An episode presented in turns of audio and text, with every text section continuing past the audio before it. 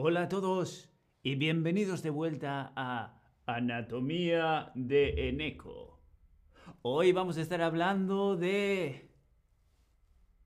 ¿De plátanos? ¿De bananas? No, amigos, vamos a estar hablando de la piel y no de la piel de un plátano o de una banana, porque eso lo único que nos sirve es para tener un accidente. Vamos a estar hablando de la piel del ser humano, nuestra piel. Disculpad que anteriormente se ha estropeado la conexión y hemos tenido que repetir el stream. Pero gracias por estar ahí y gracias por vuestra paciencia. La piel del ser humano, fascinante. Un adulto puede llegar a tener 2 metros cuadrados de piel por todo el cuerpo y eso puede llegar a pesar 5 kilos. 5 kilos. Imagínate, tu bebé o dos bebés, 5 kilos. Un saco de patatas, 5 kilos.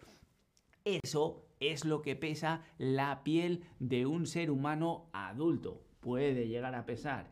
Y obviamente tenemos diferentes grosores en la piel. Los párpados mide 0,5 milímetros de grosor, muy, muy fino. Las plantas de los pies, en cambio, puede llegar a tener 0,4 centímetros, es decir, casi medio centímetro de grosor la piel de las plantas de los pies. Pero tanto hablar la piel, la piel, la piel, vamos a ponernos científicos, que para eso estamos en Anatomía de Eneco. ¿Y qué es la piel? ¿Tú sabes lo que es la piel? ¿Es un organismo? ¿Es un órgano o es una extremidad?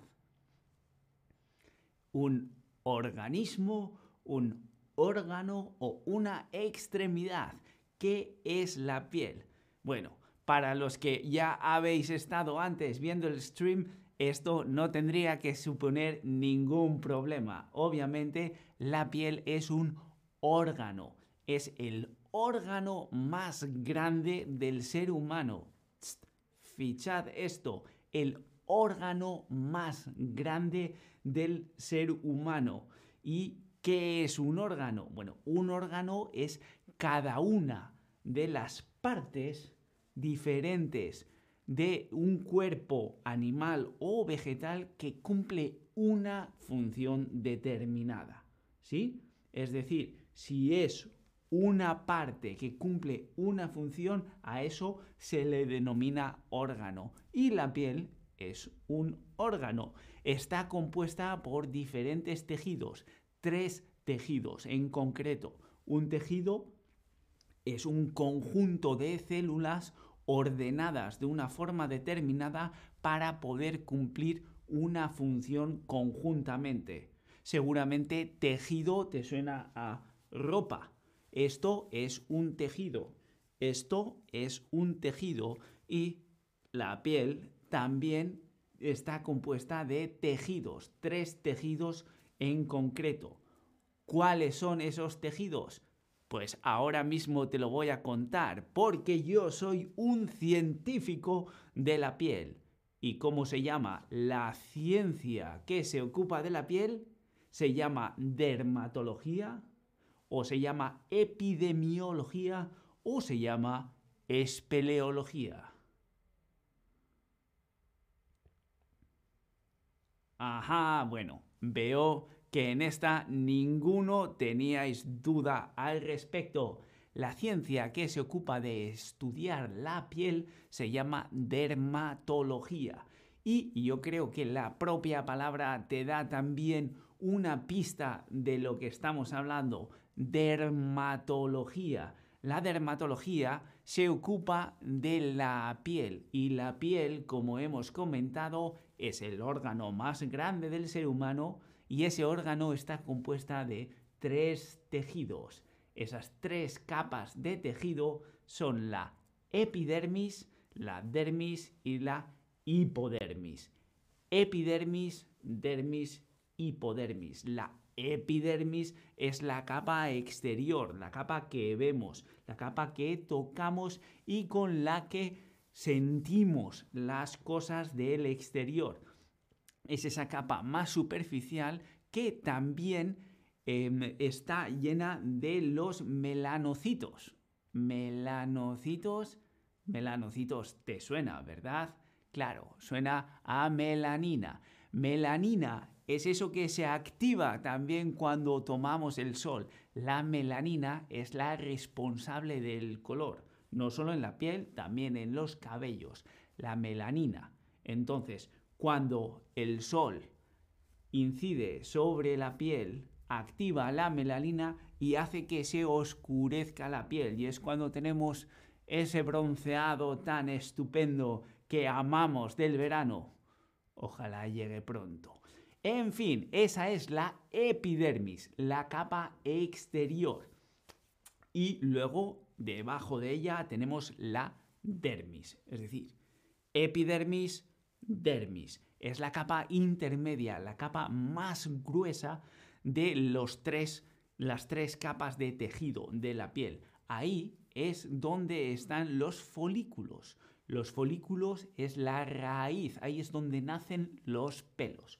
Los pelos salen fuera de la piel, nosotros los vemos saliendo de la epidermis, pero el origen, donde está la raíz del pelo, es en la dermis, en esa capa más gruesa entre medio. Y debajo de ella tenemos la hipodermis, que es la capa más profunda y es la que, digamos, eh, sirve de colchón o de almohadilla, ¿no? Para el resto del cuerpo. Es decir, tú cuando aprietas dentro de la mano, notas que la piel tiene elasticidad y es esa capa, la hipodermis, la de debajo del todo, la que nos separa también completamente de los músculos y demás órganos dentro del cuerpo. En esta capa es también donde se encuentran los vasos sanguíneos, es decir, esos conductores de la sangre y todo lo que la sangre lleva a las diferentes partes del cuerpo. Cuando te haces un corte con un cuchillo, si sangras, es que has llegado hasta la hipodermis. Si no sangras, el corte no es muy profundo y no has llegado a la hipodermis. Así que como veis, muy fácil. Ahora ¿qué sabemos cómo está construida la piel, ahora sí, es un organismo, es decir, tiene una función o varias funciones dentro del cuerpo humano. Vamos a ver cuáles son esas funciones. Las funciones de la piel, bueno, obviamente la de protegernos de agresiones exteriores, como bacterias, agentes químicos, es decir, la piel actúa como barrera natural para que todos esos elementos no interfieran y no entren dentro del cuerpo.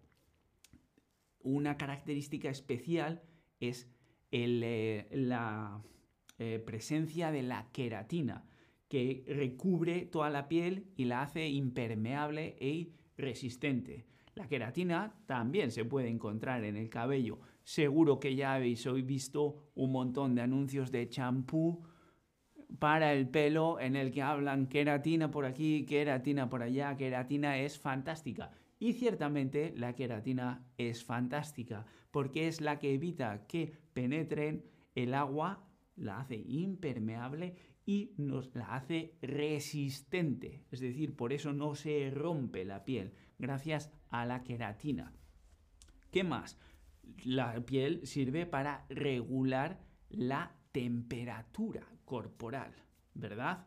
Y tenemos eh, en ella se almacena el agua y la grasa y es por eso que es elástica, ¿sí? La podemos tensar y no pasa nada, vuelve a su posición original, por lo menos cuando todavía no tienes 70 años cuando eres un poco mayor la piel cuelga un poco, ¿verdad? Bueno, pero eso pasará después. Y por último, tenemos la sensibilidad, porque es la sede, es el órgano que almacena el sentido del tacto. Cuando nosotros tocamos algo es gracias a eh, las terminaciones nerviosas que tenemos en la piel que somos capaces de reconocerlo. Bueno, bueno. ¿Y cuáles son los problemas que podemos tener en la piel? Bueno, creo que esto ya muchos de vosotros sabéis, la piel es uno de los lugares donde primero podemos reconocer cuando algo no está funcionando dentro de nuestro cuerpo. Eh, hay enfermedades dermatológicas, eh, el acné, que te salen muchos granos, eh, reacciones alérgicas, urticaria, sarpullidos, es decir, la piel como órgano, órgano vivo, un órgano em, que está continuamente renovándose, es muy buen lugar donde identificar enfermedades, no solo enfermedades que atañen a la piel, sino enfermedades dentro del cuerpo. Tengo que decir, la piel entera, esos dos metros cuadrados, esos 5 kilos de piel de un adulto, se renuevan cada 4 a 8 semanas. Eso es impresionante. Imaginaos, de aquí a 8 semanas, toda la piel de mi cuerpo es nueva. Absolutamente todas las células se han intercambiado y estoy como nuevo. Así que todo lo que influye a la piel es fácil de identificar porque tiene una respuesta inmediata, pero también es un buen sitio para ver si estamos en el buen camino de la recuperación, si estamos sanando. Así pues, ha hablado mucho, he hablado mucho, veo que aquí todo el mundo comenta, Cristian me da halagos, Stephanie me halaga también, muchos emojis, muchas risas, muchos dedos hacia arriba, pulgares arriba. Bueno, los tratamientos de queratina son estupendos es cierto, pero vamos a lo que vamos. La piel. La piel es un orégano, la piel es un médico o la piel es un órgano. Esto por lo menos tenía que haber quedado claro, porque lo he repetido algo así como 300 veces. Efectivamente, la piel es un órgano, abajo del todo. Orégano es un condimento que se le echa a la pizza. Un órgano. Ya sé, yo soy de esos que siempre ponen una pequeña trampa en los quizzes, pero es para ver si estáis atentos. Así pues, la piel es un órgano, el órgano más grande del ser humano. Y es un órgano porque es una parte del cuerpo animal o vegetal que cumple una función. Las funciones ya las hemos visto, protegernos, em, hacer de barrera, el sentido del, del tacto, etcétera, etcétera. ¿Y cuáles? ¿Cuáles son las capas de tejido que forman la piel? Hemos dicho, la piel tiene diferentes capas de tejido. ¿Cuáles son esas capas? Melanina y queratina epidermis, dermis y e hipodermis o agua y grasa.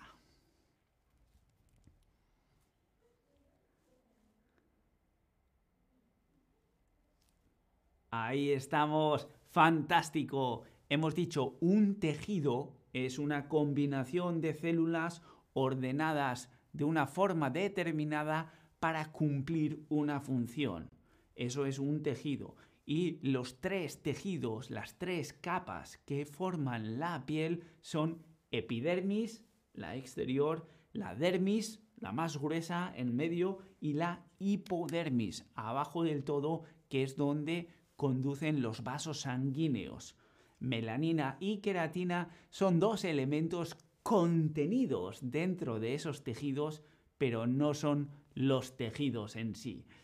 Y por último, si tienes problemas en la piel, vas a visitar a un dermatólogo, un puestito de helado para olvidar las penas o a un traumatólogo.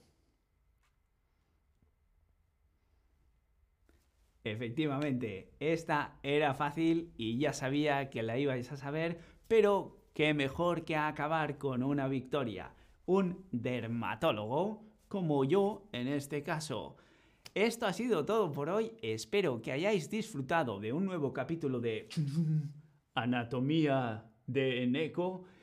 Hoy teníamos la piel del ser humano y veo que habéis aprendido.